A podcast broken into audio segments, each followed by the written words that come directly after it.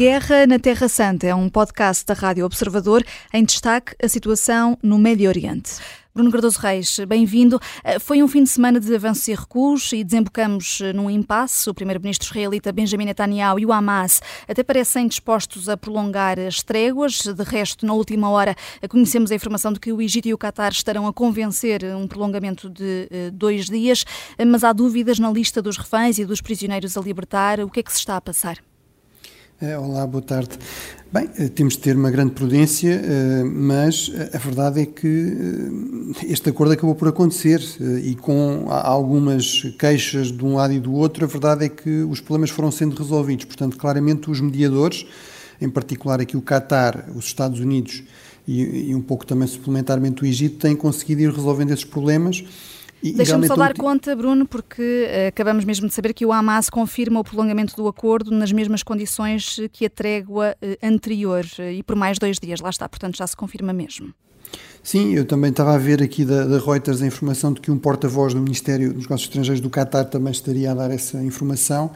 Portanto, parece que realmente haverá condições para, para se avançar e realmente era esse o ponto a que eu ia chegar, que é, até já havia, no fundo, uma espécie de de pré-planeamento para este prolongar da, eh, do cessar-fogo. No fundo, Israel eh, também sabia que, e sabe que há uma grande pressão para a continuação do cessar-fogo, mas tem sempre insistido. Uma das razões, um dos objetivos principais de toda esta campanha militar é, no fundo, fazer pressão sobre o Hamas para obrigar o Hamas a, realmente a fazer cedências na questão dos reféns. E é verdade que, em relação ao que tem sido a prática do Hamas, vemos aqui uma grande diferença, não é? Não passaram anos de negociações mesmo o rácio, digamos, de prisioneiros eh, palestinianos em relação a reféns israelitas é muito menor do que foi no passado. Não estamos a falar de mil para um, como no caso daquele soldado uh, do Gilad Shalit, mas de três para um.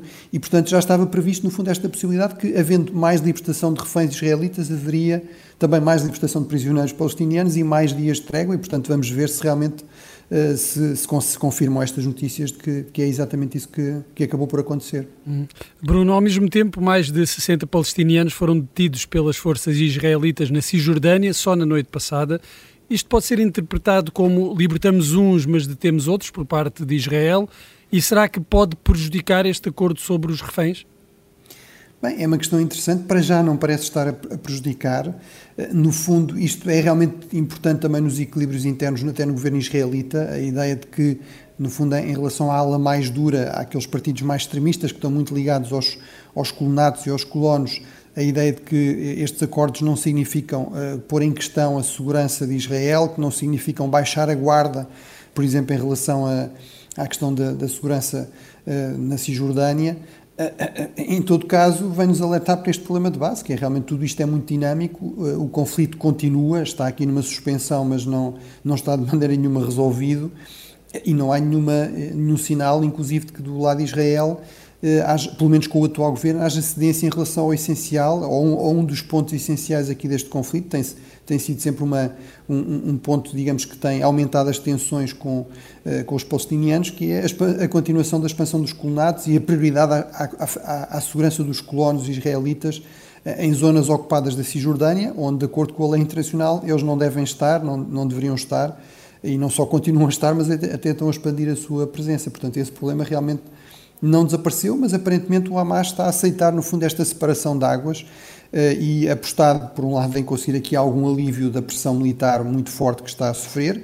Ainda agora tivemos a notícia de que o seu comandante na zona norte de Gaza foi também morto nos últimos dias da ação militar israelita e ao mesmo tempo também conseguir esta vitória política da libertação de alguns presos palestinianos, muitos deles até da Cisjordânia, que é uma zona onde o Hamas no fundo disputa a influência com eh, com a autoridade palestiniana e com movimentos palestinianos mais moderados.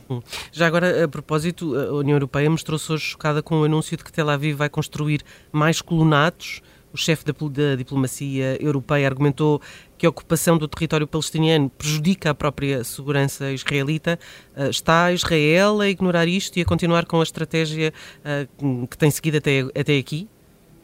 Bem, eu acho que aqui a, a, grande questão é saber qual vai ser a evolução futura da política israelita. As sondagens mostram uma queda enorme de, do Likud, em particular, ou seja, do partido do, do Primeiro-Ministro Netanyahu e do seu bloco, que passam para, aí para metade dos deputados. Mostram uma maioria, à partida clara, pelo menos nas intenções de voto, de um bloco moderado liderado pelo general Gantz, que foi aquele líder moderado que aceitou fazer parte do gabinete de guerra, embora colocando uma série de condições. agora, realmente é um equilibrismo constante e eu diria que é evidente que a expansão dos colonatos, como, como aliás acabei de referir, é realmente um problema. É um problema para a segurança de Israel, no sentido em que cria tensões acrescidas, cria focos de violência acrescidas com os palestinianos, corre-se o risco do Hamas se tornar também um movimento eh, liderante, um movimento dominante eh, na Cisjordânia. No fundo, a ideia de que se os colonatos continuam a expandir-se, eh, no fundo, os palestinianos moderados, aqueles que defendem algum tipo de negociação e não a violência, não estão a ser eficazes. É péssimo do ponto de vista também da, da, dimensão externa, ou seja, torna muito mais difícil a vida àqueles que ainda procuram ir defendendo as ações de Israel no exterior, em, nos países europeus, na, nos Estados Unidos. E, portanto, a mim parece-me evidente que isso realmente é, é, é, continuar a dar passos na direção do abismo, mas, mas infelizmente há realmente setores muito influentes em Israel e inclusive no atual governo eh, que, eh, que, no fundo, acham que essa é a via a seguir e, portanto, que o resto do mundo não interessa e que, eh, e que no fundo, a paz também com os palestinianos é impossível, que esta, estas ações do Hamas, no fundo, confirmariam isso e, portanto, que a única solução realmente é avançar para uma lógica de ocupação territorial, de limpeza étnica. Portanto, esperemos que esse, esse lado não tenha vencimento, mas muitas vezes temos esses fenómenos na história, não é? Dos extremos a reforçarem-se mutuamente, não é? As ações do Hamas a darem argumentos a estes grupos, como eu digo, em termos das sondagens, não parece ser esse o caso. Parece que esta no fundo, esta estratégia mais radical, mais hostil aos palestinianos, perdeu apoios na opinião pública israelita. Mas veremos se isso é realmente assim e quais são as evoluções no processo político israelita. Quanto tempo é que durará este governo, quando é que haverá eleições e que resultados é que sairão daí. Uhum. Eh, Bruno, ainda sobre este conflito eh, no Médio Oriente, o Irão considera que os Estados Unidos fazem parte do problema e não da solução, eh, mas o certo é que os norte-americanos têm tido um papel importante, por exemplo, nesta questão dos reféns. Isto são as estratégias geopolíticas a falar mais alto nas críticas dos iranianos? Bem, os iranianos não são aqui, digamos, observadores independentes, têm um longo histórico desde a Revolução de 1979, de, digamos, de, de, de choque, de, de, conflito, de, confronto com os Estados Unidos, têm muito uma agenda de, exclusão dos Estados Unidos do, do Médio Oriente. Em termos objetivos, o que nós sabemos, por exemplo, é que nesta questão dos reféns, e deste, desta pausa humanitária, os Estados Unidos foram absolutamente cruciais. Eh, foram surgindo mais detalhes e, portanto, sabemos que, por exemplo, em momentos-chave, foi o presidente Biden diretamente que ligou ao primeiro-ministro israelita a dizer uh, vocês não vão conseguir os reféns todos, não vão conseguir mais do que 50 para já, e eventualmente podemos ter aqui um, um, sistema para ir libertando mais a seguir. E também dizer ao Qatar, ao emir do Qatar, que no fundo depois está em contato com a liderança do Hamas, vocês não vão conseguir aqui uma pausa eh, indefinida, um cessar-fogo indefinido, eh, vai ter de haver diferença entre o norte de Gaza e o sul de Gaza e, portanto, isto também é o máximo que vocês vão conseguir. Também não vão conseguir a libertação dos prisioneiros todos. E, portanto, aparentemente, realmente, pelo contrário, eh, e no caso deste acordo que está a dar resultados concretos muito positivos para algum alívio dos civis palestinianos e para a libertação de, de crianças, de, de, quase de bebés, de, enfim, de pessoas extremamente idosas que estavam tidas pelo Hamas desde o 7 de outubro, uh, os resultados devem-se devem muito à ação de, uh, dos Estados Unidos. Agora, é normal que o Irão expresse aqui alguma frustração, porque uma das coisas que os Estados Unidos também têm estado a fazer muito ativamente é evitar a escala do conflito, evitar o maior envolvimento do Hezbollah e inclusive do próprio Irão, e aí até temos razões para suspeitar que esta cimeira entre Xi e Biden tenha servido também para isso. O Irão está muito dependente da China eh, em termos económicos e, eh, e, temos algumas indicações, enfim, é preciso sempre aqui algum cuidado, não temos certezas, mas há algumas indicações de que a China, a China estará a fazer pressão sobre o Irão, precisamente para não haver um envolvimento mais direto, não haver uma escalada maior pudesse, por exemplo, afetar a segurança do, do, fornecimento de petróleo a partir do Golfo Pérsico, que é fundamental para a China. A China importa 50% do seu petróleo dessa região do mundo